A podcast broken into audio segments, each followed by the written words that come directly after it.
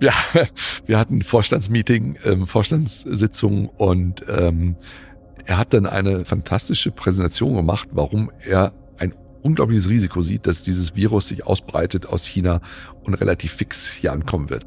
Es ist Ende Januar 2020. Nur vier Tage zuvor hatte Ugo Sahin die Pandemiegefahr erkannt und jetzt weiht er den BioNTech-Vorstand ein. Und er macht sich wirklich Sorgen und wir sollten da ein Projekt starten, beziehungsweise er hat ein Projekt gestartet. Was war die Reaktion im Raum, als Ugo da an dem besagten Tag die Präsentation gehalten hat? Na, ich glaube, wir sind da rausgegangen mit so einem, okay, das ist neu, aber Ugo hat normalerweise recht oder sehr oft recht. Wir machen das jetzt. Hier spricht einer der ganz wichtigen Menschen bei BioNTech. Er wird uns in den nächsten Folgen immer wieder begegnen. Ja, ich bin Dirk Pötting, der Chief Operating Officer der BioNTech.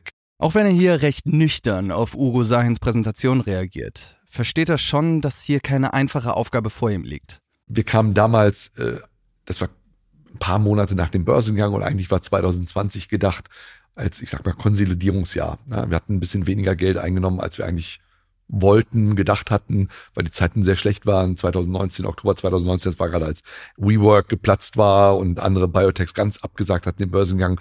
Also das Konto war nicht so voll, wie wir eigentlich uns gewünscht hatten. Und wir wollten eigentlich konsolidieren, gucken, auf welche, welche Projekte müssen wir in Fokus legen. Das war der Plan für das Jahr. Sirk Pötting hat Physik studiert, sogar seine Doktorarbeit in Quantenphysik geschrieben. Also, um genau zu sein. Tatsächlich, ja, also über Bose-Einstein-Kondensat oder Materiewellen in, in Bose oder Manipulierung, Manipulation von Bose-Einstein oder Kontroll, äh, Kontrolle von Bose-Einstein-Kondensaten durch Lichtwellen. Auch wenn der Titel seiner Doktorarbeit jetzt nicht mehr so komplett sitzt, die Herangehensweise an Probleme und Prozesse, die ist geblieben. Ich bin Physiker, äh, ich bin also Physiker mit, mit Herz und Seele eigentlich. Äh, theoretischer Physiker, weil äh, Laborarbeit ist eigentlich nicht so meins gewesen. Aber ich, ähm, ich löse gerne Sachen und ich, ich mag analytisch zu denken und so weiter. Und also ich habe ein Faible für Robotik und, und, und Gleichungen lösen. Als Physiker kann er ziemlich gut mit Zahlen umgehen. Und deshalb verwaltet er auch die Kriegskasse für die Impfstoffentwicklung. Also er soll dafür sorgen, dass ihnen das Geld nicht ausgeht. Also wie sieht's hier genau aus, Tim? Wie viel Geld hat BioNTech in Reserve? Ja, Ende Januar 2020, da haben sie noch knapp 500 Millionen Euro zur Verfügung. Ja, ja, ja. So, äh, das, das kommt, glaube ich, kommt, glaube ich, hin. War vielleicht so ein bisschen weniger. Also so um den Dreh, ja. Müsste ich nochmal nachschauen. Ich glaube, es war weniger. Ja, das klingt doch jetzt gar nicht mal so schlecht. So eine halbe Milliarde in der Kriegskasse? Ja, das ist halt für eine Impfstoffentwicklung echt nicht so viel. Ah. Und man muss verstehen, BioNTech steuert genau wie der Rest der Welt in eine Pandemie. Klar. Und die erste Welle in Deutschland, Lockdowns, Lieferkettenengpässe, das kommt ja alles noch. Das wird die Arbeit halt auch nicht leichter machen. BioNTech trifft in diesem Vorstandsmeeting Ende Januar 2020 einen folgenschweren Beschluss. Sie wollen einen Impfstoff gegen das Coronavirus entwickeln. Und zwar so schnell es geht. Aber wir haben was gemacht, was verrückt ist. Zur Erinnerung. Ugo Sahin, der Geschäftsführer bei BioNTech, der hatte schon am Wochenende, Ende Januar, acht mögliche Kandidaten für einen Impfstoff erstellt. Und zusammen mit seinem Team haben sie jetzt noch weitere konzipiert, so dass sie am Ende 20 Kandidaten haben. Wir haben gesagt, wir starten parallel mit allen 20 Kandidaten. Ja, das können wir leisten. Das haben wir bei unseren äh, Krebsimmuntherapeutiker regelmäßig gemacht. Alles, was gleichzeitig gemacht werden kann, wird gleichzeitig gemacht. Und alles, was vorbereitet werden kann, wird vorbereitet. Auch der Projektname wird festgelegt. Projekt Lightspeed. Özlem Türeci, die Gründerin von BioNTech, die beschreibt es so weil wir uns gesagt haben, es muss mit der Geschwindigkeit des Lichtes durchgezogen werden, das Projekt. Und es wird nur akzeptiert, wenn es physikalische Hürden sind, wie beim Licht auch, zu verlangsamen. Also so Argumente wie, das geht aber nicht, weil äh, wir Wochenende haben oder weil die Behörde nicht antwortet oder weil wir es immer so gemacht haben, waren nicht akzeptabel. Die Zeit drängt, weil täglich Menschen am Coronavirus sterben, weil der Druck, einen Impfstoff zu haben, und zwar schnell, mit jeder Woche weiter wächst. Und weil in diesen Tagen die Konkurrenz ebenfalls auf das Virus aufmerksam wird. Ja, in Tübingen möchte CureVac einen Impfstoff gegen Covid-19 entwickeln. In den USA beginnt Moderna mit ihrer Arbeit. Mhm. AstraZeneca, Johnson Johnson, die legen auch los. Und das sind ja nur die Namen, die man gut kennt. In wenigen Wochen sind es über 40 Firmen und Forschungsgruppen, die an einem Impfstoff arbeiten. Im Juli dann schon über 150. Und wenn BioNTech scheitert, dann wäre das nicht nur finanziell ein Desaster, auch das Image würde leiden. Also wer würde danach noch an mRNA als Technologie glauben? Eine Technologie, auf die BioNTech einen Großteil der eigenen Daseinsberechtigung aufbaut. Mhm. BioNTechs Traum, der Lebenstraum von Ugo Sahin und Özlem Türeci, das steht hier alles auf dem Spiel.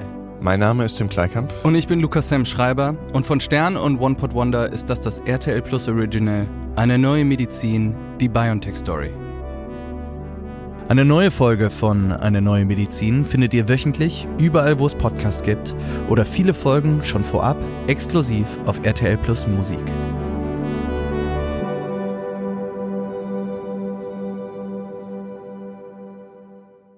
Wir hatten diesen Vergleich in der ersten Folge ja schon mal. BioNTech hat 20 verschiedene Kassetten mit der Bauanleitung für das Spike bespielt. Und alle spielen sie diese Bauanleitung etwas anders ab. Und jetzt geht es darum, herauszufinden, welche die beste Kassette ist. Also machen die aus ihren 20 Kandidaten echten Impfstoff. Das ist Basic Biologie, also zumindest für BioNTech. Das machen die seit vielen Jahren. Dauert rund einen Monat, dass die für alle Kandidaten die genetische Vorlage bauen, vervielfältigen, reinigen und natürlich auch überprüft haben. Aber selbst wenn einer dieser Kandidaten funktioniert, müssen sie das ja in klinischen Studien beweisen. Wir haben direkt noch am zweiten Tag das Paul-Ehrlich-Institut kontaktiert und haben gesagt, wir möchten einen Impfstoff entwickeln. Um in Deutschland eine klinische Studie, also eine Studie im Menschen, für Impfstoffe machen zu können, braucht man das Go vom Paul-Ehrlich-Institut, kurz PI. Also ohne klinische Studie kommt der Impfstoff niemals auf den Markt. Und das PI hat Forschungsgruppen zu allen möglichen medizinischen Technologien. Die müssen ja verstehen, was genau die zulassen wollen. Mhm. Und die haben auch eine eigene Gruppe nur für mRNA, obwohl mhm. es damals noch kein mRNA-Medikament auf dem Markt gibt. Das PI ist aber auch eine Behörde. Also die machen ja eigentlich gar nichts schnell. Mhm. Also selbst einen Termin beim PI zu bekommen, das kann Monate dauern. Aber das ist auch irgendwie deren Job, das Tempo rauszunehmen. Weil mhm. das Paul-Ehrlich-Institut soll sich komplett auf Sicherheit fokussieren und sie gucken penibel auf jedes Detail. Aber BioNTech hat es richtig eilig. Und wenn sie schnell den Impfstoff in die klinischen Studien bekommen wollen, dann muss das PI mitspielen. Das ist für uns schon äh, eine große Herausforderung, die Studie so schnell zum Laufen zu bringen, rein operativ. Und die Behörden müssen ja auch mitspielen. Wie kriegen wir das hin, dass die sich überhaupt damit anfreunden können? Ja, dass die Studie doch früher läuft. Özlem Türeci und Ugo Sahin, die kennen den Präsidenten des PAI ziemlich gut. Und der ermöglicht BioNTech nur Tage später ein erstes Treffen. Ich habe da noch Erinnerungen, äh, ganz lebhaft. Klaus Zichotek, Präsident des Paul-Ehrlich-Instituts, Bundesinstitut für Impfstoffe und biomedizinische Arzneimittel in Deutschland. Ich weiß, dass ich äh, von hier oben, von meinem Office, äh, runtergegangen bin in einen anderen Raum, in dem wir uns getroffen haben. Zu dem Zeitpunkt war BioNTech ein klitzekleines Pharmaunternehmen und dann noch ein Pharmaunternehmen, das mit der Impfstoffentwicklung gar nicht befasst war, sondern im Tumor-Immuntherapiebereich tätig war. Ich weiß, dass zu diesem Zeitpunkt, die ich übrigens zum ersten Mal geübt habe, die Daten nicht ausgedruckt mitzunehmen, die Vordaten, die wir hatten, sondern äh, das iPad zu benutzen, das wir vom Institut zur Verfügung stellen und ich damit rein technisch sehr rumgebastelt habe. In dem Besprechungsraum, da sitzen einige Leute vom Paul-Ehrlich-Institut. Und Ugo Sahin und Eslem Tirici, die präsentieren ihr Vorgehen. Äh, zum Beispiel, wie die Impfstoffkandidaten aussehen und wie sie die klinischen Studien planen. Und dort haben wir das Konzept vorgestellt. Und, äh, und alle sind davon ausgegangen, dass wir mit unserem Ansatz ungefähr ein Jahr brauchen werden, bis wir überhaupt die klinische Studie beginnen können. Wir haben bei diesem ersten Treffen ja noch nicht gesagt, wie schnell wir das planen. Äh, ich ich glaube, die, die Frage war, meint ihr, ihr könnt dann Ende des Jahres oder äh, also zweite Jahreshälfte einreichen, um dann die Phase 1 machen zu dürfen? Wir haben uns dann bei dem Meeting im Paul-Ehrlich-Institut gar nicht getraut zu sagen, dass wir im April die Studie beginnen wollen. Und da haben wir gesagt, wir schaffen das früher. Ja, wir waren noch etwas zurückhaltend. Also das war schon ein dumpfes Bauchgefühl. Ich habe dann Östermann geguckt und Östermann hat mich angeguckt und wir wussten, dass, dass, die, dass die nicht an eine Pandemie glauben. Das war ja noch im Februar und die Behörden waren ja auch noch nicht so weit, äh, dass sie die, die Dringlichkeit äh, gesehen hätten. Es hat, äh, hat ja äh, immer noch keiner so richtig daran geglaubt, dass das, dass das Scale so groß sein würde.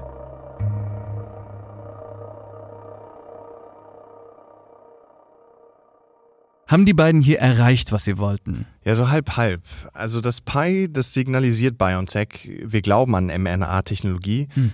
Und wir sind bereit, Studien mit menschlichen Probanden zu prüfen. Aber über das Timing ist man sich hier noch unklar. Ja, genau. Also das Pi kriegt schon mit, dass es schneller gehen wird als normal. Ich weiß, dass es von vornherein klar war, dass wir viel früher als äh, nach einigen Monaten schon einen Antrag auf Genehmigung der klinischen Prüfung auf dem Tisch haben würden. Das heißt, äh, wir haben hier schon nochmal klare Vorgaben gemacht, intensiv beraten und damit, glaube ich, einen wichtigen Beitrag dazu geliefert, dass diese Impfstoffentwicklung nicht nur bei BioNTech, sondern bei vielen anderen Firmen, die auch weltweit zu uns kamen, schnell voranzubringen. Diese klinischen Studien, von denen das PAL, das Paul-Ehrlich-Institut hier spricht, ja. worum geht's hier genau? Ja, das ist doch eigentlich wieder eine gute Frage für Martin Schlack. Martin, wie läuft es genau ab? Also, im Prinzip muss der Impfstoff drei große Prüfungen bestehen, um auf den Markt zu kommen. Ähm, das sind diese Phasen eins, zwei und drei. Mhm. Und diese Prüfungen, die werden zunehmend komplizierter, ähm, die werden schwieriger und auch teurer.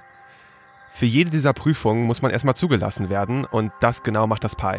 Okay, BioNTech möchte einen Impfstoff auf den Markt bringen. Und nicht nur das, zu dieser Zeit gibt es ja noch kein mRNA, also nicht ein mRNA-Medikament auf dem Markt. Mhm. Dieser Impfstoff wäre das erste, das je zugelassen wird. Was muss man jetzt hierfür machen? Also noch vor der ersten Phase überhaupt findet man erstmal den besten Kandidaten. Das macht man in Experimenten im Labor mit Mäusen und auch mit Affen. Und das alles muss für das Pi ausführlichst dokumentiert werden. Und dann geht es in Phase 1. Özlem Türeci hat uns das ganz gut erklärt. Diese Phase 1 ist, dient eigentlich dazu, so ähm, zum einen die Safety, also das Sicherheitsprofil zu ermitteln. Also ist das sicher?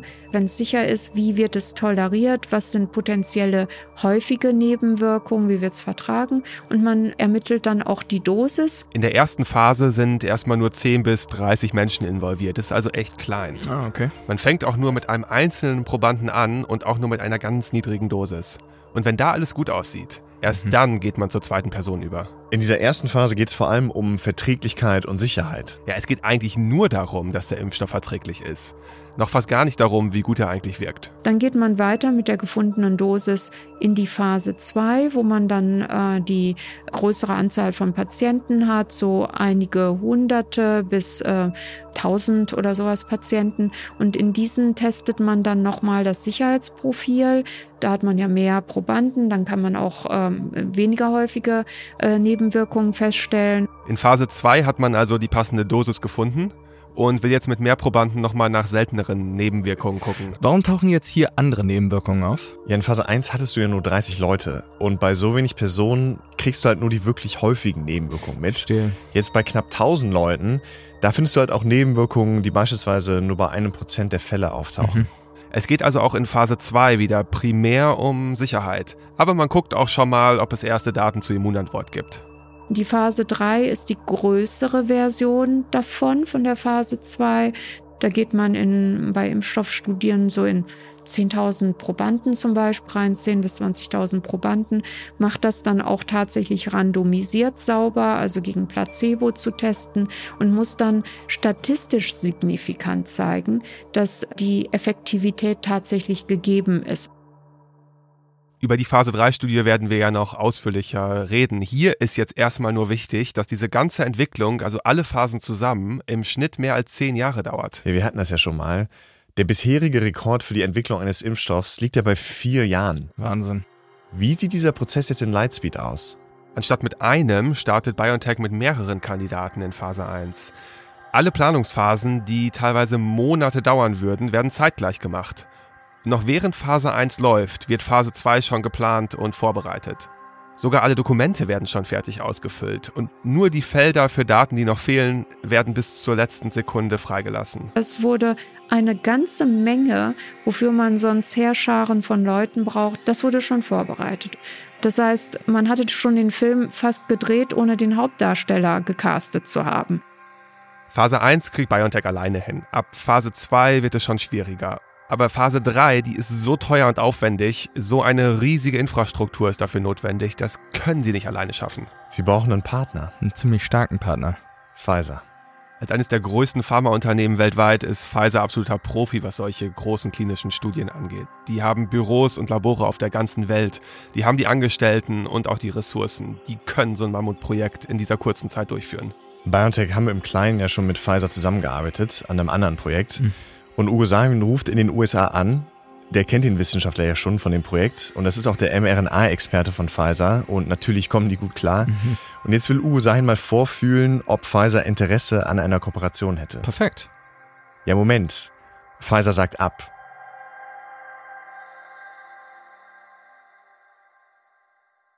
Mein Name ist Sean Merritt.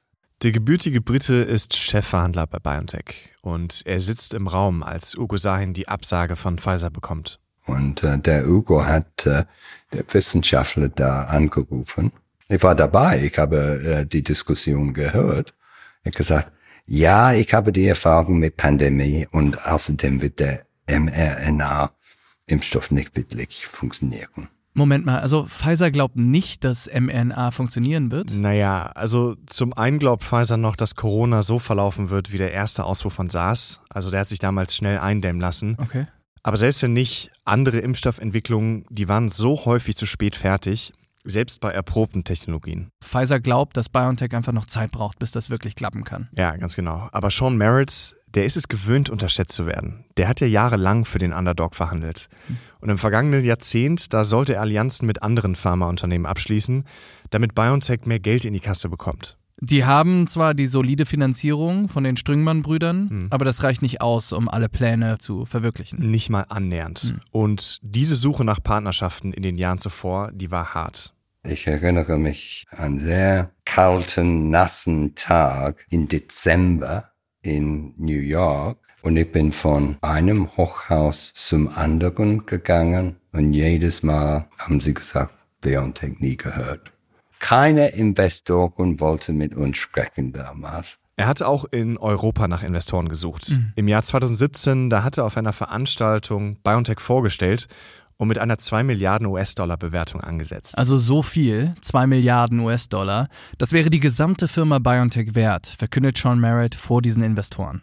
Und da gab fünf Investoren in der Kaffeepause und ich habe sie gesehen und sie haben miteinander gesprochen mit einer Tasse Kaffee in der Hand. Und jemand hat mir erzählt, sie sprechen über dich. Und natürlich war ich wirklich neugierig und habe ich dann die Gruppe gefragt, worüber sprechen Sie? Sie sind verrückt, sie haben mir gesagt und haben sie gelacht. Ist das wirklich wahr? Zwei Milliarden wert, das kann nicht sein. In 2020, da hat sich an der Situation nicht großartig was verändert. Hm. Also BioNTech ist immer noch der Underdog und Pfizer ist ein weltweiter Konzern mit Hauptsitz in New York, fast 80.000 Angestellte. BioNTech hingegen Zentrale in Mainz, damals knapp 1300 Angestellte. Hm. Und Pfizer hat mehr als 300 Arzneimittel auf dem Markt. Also Tavor, Viagra, absolute Blockbuster. Hm, BioNTech hingegen nicht ein einziges Medikament auf dem Markt. Hm. Also was machen sie jetzt? Ja, für die Partnerschaft, da können die eigentlich nur abwarten. In den nächsten Tagen und Wochen, da steigen die infizierten Zahlen weltweit. Die ersten Veranstaltungen werden abgesagt. It's escalating the number of cases that increase from one day to another is clearly going up in a very steep slope. Because of all we've done, the risk to the American people remains very low. I was at a hospital the other night where I think there were, few, there were actually a few coronavirus uh, patients, and I shook hands with everybody, uh, you'll be pleased to know, and, and I continue to shake hands. And, uh In Berlin wurde die erste Großveranstaltung vorsorglich abgesagt. Die Reisemesse ITB findet kommende Woche nicht statt. Ich habe in den vergangenen Wochen wiederholt gesagt, wir sind wachsam, wir sind aufmerksam, wir sind gut vorbereitet.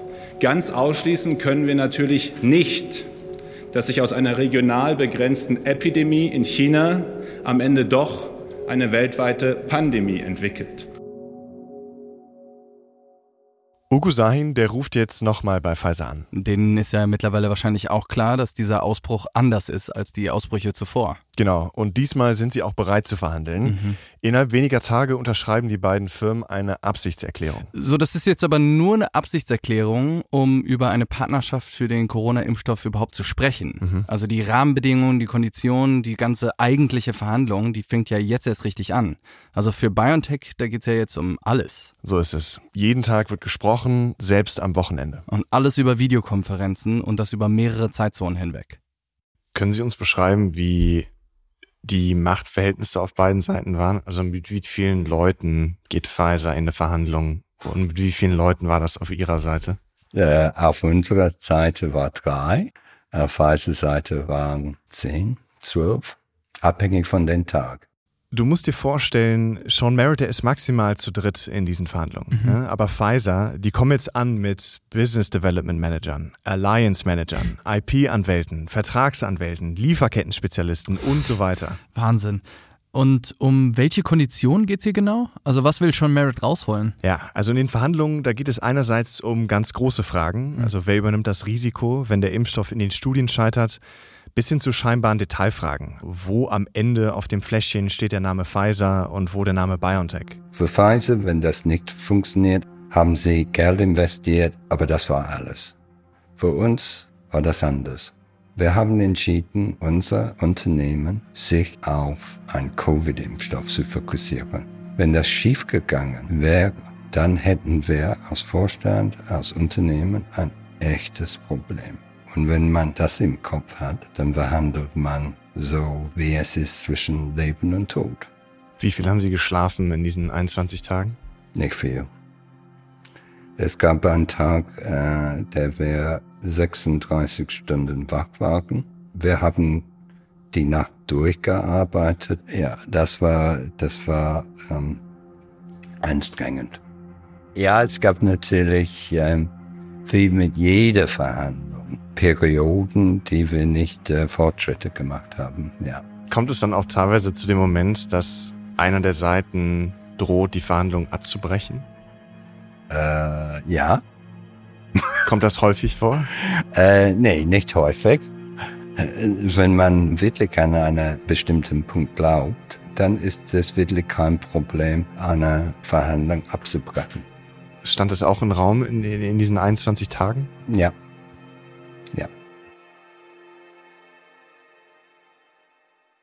Während Sean Merritt die Verhandlungen mit Pfizer manövriert, arbeitet Ugo Sahins Team mit Hochdruck an der Entwicklung des Impfstoffs. Und dafür haben sie aus den Designs am Computer 20 echte Impfstoffkandidaten hergestellt. Was machen sie jetzt damit? Die müssen herausfinden, welche Kandidaten von den 20 sie in die Phase 1 Studie schicken. Also welche Kandidaten auch wirklich an Menschen getestet werden sollen. Und dafür impfen sie Mäuse, gucken erstmal, ob die das gut vertragen und nehmen denen dann Blut ab, um zu sehen, ob hm. sich Antikörper gebildet haben. Und Antikörper im Blut wären ein erstes gutes Zeichen, dass der Impfstoff wirkt. Also je mehr Antikörper, desto besser? Ja, schon, aber das reicht noch nicht, weil mhm. die müssen prüfen, ob die Antikörper dann auch wirklich eine Infektion verhindern. Und dafür braucht man eigentlich das Virus. Und zu der Zeit gibt es kaum Fälle in Deutschland. Mhm. Und jetzt müssen sie sich das Virus direkt ins Labor holen? Ja, da braucht man ganz bestimmte Hochsicherheitslabore für. Die haben die zweithöchste Sicherheitsstufe und müssen zig Auflagen erfüllen. Die hat BioNTech aber nicht. Mhm. Also wollen sie ihre Experimente extern in einem Labor in Italien machen lassen, das diese Sicherheitsstufe eben hat. Aber auch das geht nicht, denn Italien steht kurz vor dem ersten landesweiten Lockdown. Klar, es ist Anfang März 2020. Also diese Bilder von Militär-LKW in Bergamo, die Leichen abholen, diese Videos von den Balkongesängen, das geht um die ganze Welt. In Italien wütet das Virus schlimmer als irgendwo sonst auf der Welt. In Italien sind inzwischen mehr Menschen an dem Coronavirus gestorben als in China. In keinem anderen Land der Welt sind mehr Opfer zu beklagen. Friseure und nahezu alle Geschäfte müssen geschlossen bleiben. Lediglich Apotheken, der Lebensmittelhandel und Tankstellen dürfen öffnen. Diese Militärtransporter bringen bis zu 60 Särge aus der Stadt, denn die Leichenhäuser sind überfüllt. Allein gestern ist die Zahl der bestätigten Infektionen in Italien um fast ein Viertel gestiegen, auf mehr als 12.000. Die der Todesfälle um ein Drittel, auf mehr als 800. Das italienische Labor kommt also nicht in Frage. Aber eine Person bei BioNTech, die ist nicht mal Teil des Lightspeed-Teams, hatte eine geniale Idee. Ja, ich kann mich da noch ziemlich gut dran erinnern. Das war am 2. März. Es war, glaube ich, ein Montag. Alexander Muig, mein Name. bin 38 Jahre alt, seit über sechseinhalb Jahren Teil der Biontech. Alexander Muig ist wieder so ein Vollblutwissenschaftler. Hm. Der hatte schon in seiner Doktorarbeit moderne Krebstherapieverfahren mitentwickelt. Dann hat er im PI gearbeitet und hat weiter an innovativen Technologien geforscht. Mhm. Und 2016, da kam er dann zu BioNTech, um seine Forschung endlich in die Klinik, also wirklich zum Patienten zu bringen. Und was hat es jetzt mit seiner Idee auf sich? Damals war es ja noch üblich, dass man eben on-site war, also wirklich in den Laboren unterwegs, in der Küche. Ich stand da am Wasserspender und äh, eine Kollegin kam vorbei und wir haben dann diskutiert, eine Kollegin aus einer anderen Gruppe. Und äh, Küche und Wasserspender war so immer der Ort, wo man interagieren konnte. Hat man immer mal fünf Minuten gequatscht. Was machst du gerade? Was machen wir gerade? Äh, kann ich euch irgendwo helfen? Die Kollegin erzählt Alexander Muig von dem Problem, vor dem sie stehen. Man braucht spezielle Labors dafür. Ähm, so ein bisschen in Richtung Outbreak, den Film kennen Sie vielleicht, äh, komplett eingehüllt. Nicht ganz so extrem, aber es geht schon in diese Richtung und ähm, diese Labore haben wir eben nicht. In der Diskussion habe ich dann eben vorgeschlagen, dass ich ähm, ein Surrogat-Essay aufbauen könnte. Warte, was will er jetzt aufbauen? Ein Essay. So also nennen die den Versuchsaufbau. Und was macht er jetzt genau? Also er baut das Hochsicherheitslabor? Eigentlich sogar noch viel besser, denn Mui kann den Impfstoff am Coronavirus testen, aber braucht dafür nicht mal das echte Coronavirus. Was? Er faked das Coronavirus. Der testet den Impfstoff einfach mit einem anderen Virus, nämlich das vesikuläres Stomatitis-Virus. Ich bin super verwirrt. Das ist Alexander Muichs geniale Idee. Also er nimmt ein ungefährliches Virus, nämlich das vesikuläres Stomatitis-Virus. Also das ist ein Virus, was üblicherweise ähm, in Kühen vorkommt, in, bei Pferden vorkommt und es gibt, gibt so Bläschen. Das hat so eine ähnliche Symptomatik wie ähm, Maul- und Klauenseuche. Und mit diesem Virus kann Alexander Muig problemlos in Laboren mit niedriger Sicherheitsstufe arbeiten. Und jetzt kommt's. Er kann das Virus so modifizieren, dass es von außen genau wie das Coronavirus aussieht und auch diese Spike-Proteine hat. Aber innen drin, da bleibt es das harmlose vesikuläres Stomatitis-Virus. Warte, verstehe ich das jetzt richtig? Also Alexander Moik, der hat ein Verfahren. Und bei dem nimmt er ein bestimmtes Virus und er verändert es so, dass es von außen wie das Coronavirus aussieht, Mhm. aber innen drin, da bleibt es das harmlose Virus. Ganz genau. Er macht es sich sogar noch leichter. Er verändert das vesikuläres Stomatitis-Virus so, dass es sich nicht mal mehr vermehren kann. Und da entsteht kein ansteckendes Partikel mehr. Und es ist für den Menschen also komplett harmlos. Und dieses Verfahren, das hat er für seine Doktorarbeit damals tausendfach durchgeführt. Genau, genau. Wie gesagt, ich habe ja sechs Jahre lang mehr oder weniger nichts anderes gemacht. Und dann hatte ich eben dann direkt vorgeschlagen, du, wir können versuchen, einfach mal äh, das SARS-CoV-2-Hüllprotein auf dieses alte Virus äh, von mir draufzusetzen, das vesikuläre Stomatitis-Virus, mein alter Bekannter. Warte, das ist so verrückt. Das heißt, Sie können jetzt mit dem Coronavirus forschen, ohne am Coronavirus zu forschen. Das Virus sieht zwar genauso aus, aber es kann niemals Covid verursachen. Genau das. Also er baut einen harmlosen Corona-Imitator. Und ähm, wenn es funktioniert, dann hätten wir im Prinzip einen optimalen Imitator. Und wir können dieses äh, Virussystem quasi in unseren Labors handeln, weil es äh, Biosicherheitsstufe 1 ist. Das heißt, es sind die niedrigste. Und damit hätten wir alle Möglichkeiten. Ich fasse das mal kurz zusammen. Die haben 20 Kandidaten und daraus haben sie Prototypen gemacht. Also 20 unterschiedliche Impfstoffe. Und diese Impfstoffe, die wollen sie jetzt gegeneinander antreten lassen, um die vielversprechendsten in die Phase 1 Studie zu bringen. Also herausfinden, welche Kandidaten sie jetzt am Menschen testen. Ja. Und jetzt impfen sie Mäuse mit den unterschiedlichen Prototypen. Den Mäusen nehmen sie dann Blut ab, wo hoffentlich viele, aber vor allem die richtigen Antikörper drin sind. Und jetzt muss BioNTech herausfinden, ob diese Antikörper tatsächlich eine Infektion verhindern. Wie machen sie das? Also, die nehmen die Antikörper aus dem Blut und pipettieren die in eine Art winzige Petrischale. Die sieht so ein bisschen aus wie so eine winzig kleine Muffinform mit Mhm. 96 Formen pro Platte. Okay. Und in jeder dieser Formen sind ein paar gesunde Zellen. Dann kommt noch das Fake-Coronavirus hinzu. Mhm. Und jetzt kannst du schauen, blockieren diese Antikörper das Virus, in diesem Fall unser Fake-Virus, Mhm. oder infizieren sich die Zellen. Das bedeutet, dass die Antikörper eben nicht geholfen haben. Verstehe. Und wie kann ich jetzt sehen, ob die Zellen sich infiziert haben? Das ist jetzt nämlich gar nicht mal so leicht. Alexander Muik hat einen Trick. Er gibt seinem ungefährlichen Covid-Imitator zusätzlich die Anleitung für ein grün leuchtendes Protein, das aufleuchtet, wie bei so einem Glühwürmchen, wenn es eine Zelle infiziert und mit einem Laser angestrahlt wird. Das heißt, jede infizierte Zelle, wenn man die im Mikroskop betrachtet und entsprechend äh, anregt mit einem Laser, leuchtet dann grün auf. Und dann kann man über diese grüne Fluoreszenz direkt sagen, aha, du bist infiziert und die Z Nachbarzelle, die eben nicht grün, äh, grün fluoresziert, die war dann eben nicht infiziert. Das ist so unglaublich. Also, Alexander Muik guckt durch sein Mikroskop, mhm. strahlt einen Laser auf die Zelle. Ja. Und wenn eine Zelle infiziert ist, dann leuchtet sie auf wie ein Glühwürmchen. Und wenn sie nicht infiziert ist, dann bleibt sie dunkel. Mhm. Und das Experiment ziehen Sie jetzt durch, bis Sie den besten Kandidaten gefunden haben? Ja, ganz so leicht ist es leider nicht. Die müssen unzählige Versuche machen. Mhm. Das sind hunderte Muffinformen, Tests und Glühwürmchenproteine, die sie erstmal untersuchen müssen. Ich würde sagen, wir sind über die Leistungsgrenze hinausgegangen äh, in dem Moment. Man muss natürlich erstmal dann warten, bis die Zellen infiziert sind. Und diese ähm, Expression dieses grün fluoreszierenden Proteins dauert ungefähr acht Stunden. Das heißt, man hat so ein Fenster von acht Stunden, wo man dann auch mal die Augen zumachen kann, nach Hause fahren und schlafen. Ähm, aber dann hinten raus, als wir angefangen haben, die ganzen Serien durchzutesten, ähm, dann ging es eigentlich erst richtig los. Ähm, ich, das ging dann von 0 Uhr bis, bis 6 Uhr morgens, dann kam der nächste, hat dann weitergemessen. Dann haben wir die Daten zusammengestellt für das äh, nächste Meeting am Mittag, um die Daten zu besprechen, um festzustellen, welche Kandidaten machen am meisten Sinn, welche wollen wir weiterentwickeln, welche sind potenziell klinische Kandidaten. Ähm, das war wirklich, ähm, ja, eine Zeit, äh, die ging wie im Flug eigentlich vorbei. Ich kann mich auch nur noch so schemenhaft daran erinnern. Man sieht es ja auch immer bei, bei USS Enterprise. Sie fliegt davon und die Sterne rauschen vorbei. Man sieht gar nicht mehr so genau, was da passiert. Und so kam es mir da in dem Moment auch vor, ja. In der Zwischenzeit wütet Corona unaufhaltsam weiter. Es scheint klar zu sein, dieses Virus ist nicht mehr aufzuhalten. Die Weltgesundheitsorganisation erklärt eine Pandemie Ugo Sahins Prophezeiung ist eingetroffen. Liebe Mitbürgerinnen, liebe Mitbürger, das Coronavirus verändert zurzeit das Leben in unserem Land dramatisch.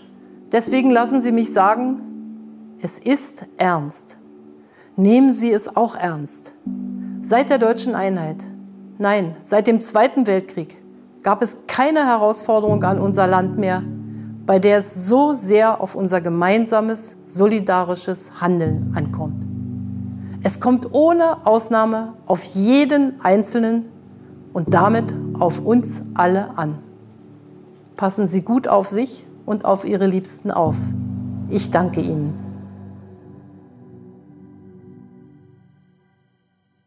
Und während Alexander Muig nach dem passenden Impfstoffkandidaten sucht, verhandelt Sean Merritt weiter mit Pfizer. Nach einigen durchverhandelten Tagen und Nächten einigen sich Pfizer und BioNTech und unterschreiben einen Vertrag. Mit Pfizer haben wir über drei Wochen alles verhandelt. Und das in Kontext zu stellen, normalerweise, um einen Deal abzuschließen, dauert es zwölf Monate. Und wir haben das in unter 20 Tagen gemacht. Sean Merritt hat es geschafft. Worauf haben Sie sich denn jetzt geeinigt eigentlich? Ja, natürlich kennen wir nicht die genauen Details des Vertrags, aber er hat rausgehandelt, dass die Gewinne geteilt werden. Mhm. Das Risiko, das liegt allein bei Pfizer. Er hat also die eigene Firma so gut es geht geschützt. Und Sean Merritt, was macht er jetzt? Geschlafen.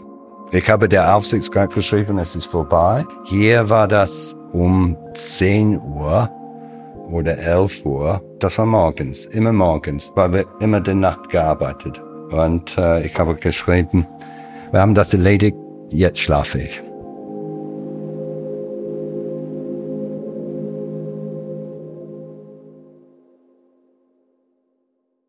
Also zehn Wochen sind vergangen, seit Ugo Sahin zu Hause saß und erkannte, dass die Welt einen Impfstoff braucht. Mhm. In dieser Zeit hat BioNTech Impfstoffkandidaten entwickelt, produziert und getestet. Sean Merritt hat in nur 21 Tagen einen Pharma-Deal eingefädelt und mittlerweile ist es Mitte April und ganz Deutschland sitzt im Lockdown. Ja, und BioNTech ist jetzt fast bereit, die erste klinische Studie beim Paul-Ehrlich-Institut anzumelden. Das wäre jetzt also das erste Mal, dass die Impfstoffkandidaten nicht an Mäusen oder in der Petrischale getestet werden, sondern wirklich am Menschen. Ja, das Lightspeed-Team hat sich jetzt auf vier Impfstoffe geeinigt, die mhm. in die erste Studie sollen. Und dafür sind schon alle Dokumente ausgefüllt und das Produktionsteam hat Tag und Nacht gearbeitet, die Fabrik genau auf diese spezifische Auswahl eben anzupassen. Und jetzt kommt wie aus dem Nichts ein neuer Datensatz für einen anderen Impfstoff. Und dann kam ein Datensatz rein. Ein äh, Mitarbeiter hat mich angerufen, Alexander Muig, ja, und äh, wir haben dann schnell eine Telefonkonferenz gemacht und haben die Daten verglichen und es war klar, dass der Faktor vierfach höhere Antikörperantworten induziert hat. Die Ergebnisse kommen jetzt eigentlich viel zu spät. Aber dieser Impfstoff, der wirkt so vielversprechend, der muss eigentlich in die Studie. Aber warum packen die den jetzt nicht einfach mit dazu? Also ob jetzt vier oder fünf Impfstoffe, wie groß kann hier der Unterschied wirklich sein? Weil der Unterschied einfach riesig ist. Mhm. Das ist so viel Arbeit, alle Vorschriften für die Impfstoffherstellung zu erfüllen. Und dafür passt man eben alles an diese spezifischen Kandidaten an. Und was die Kollegen, wenn man so einen Kandidaten herstellt, was die Kollegen dann brauchen, ist ungefähr zwei Wochen Vorlaufzeit, um die ganzen Herstellungsvorschriften genau für diesen Kandidaten abzustimmen. Unsere Kollegen, die dort wirklich auch Tag und Nacht wie alle anderen Tag und Nacht gearbeitet hatten, verbracht hatten, um vorzubereiten, um dann am Montag die Produktion dieses Kandidaten zu starten. Es war im Prinzip alles schon eingeloggt, alle Sachen äh, waren schon produziert, das Material war schon da. Die starten jetzt einen letzten Versuch. Eine Mitarbeiterin von Ugo Sahin ruft den Herstellungsleiter in der Fabrik an und fragt nach, ob es nicht noch irgendwie möglich wäre, diesen Impfstoff auch noch zu testen. Aber die Antwort vom Herstellungsleiter, die ist klar. Das wird nicht gehen. Der Zug ist abgefahren. Und in der nächsten Folge von Eine neue Medizin die BioNTech Story. Und dann haben wir an einem Samstagnachmittag den Preis, die Preisvorstellungen deutlich nach unten miteinander angepasst. Also ich habe mich gewundert, warum die vorher vier Wochen gebraucht haben und nicht vorankamen und wir kommen an einem Samstagnachmittag voran, aber es liegt vielleicht an der, weiß nicht, woran es liegt, vielleicht, äh, äh, ja, whatever. Mein Mann hat dann irgendwann mal gesagt, weil er gemerkt hat, dass äh, ich ziemlich aufgeregt äh, und aufgerieben war, meinte er, äh, ja, egal was jetzt dabei rauskommt, wir haben unser Möglichstes versucht. Und das hat nicht viel geholfen, natürlich. Wir haben natürlich gewusst, wenn der Impfstoff nicht wirksam ist, dann ist die Firma massiv geschädigt. Wir haben äh, weiter mit der Pandemie zu kämpfen. Meine Frau hat mich gefragt, was ist denn los? Was ist irgendwas passiert? Und habe gesagt, nee, alles, alles gut. Also es genau, ja.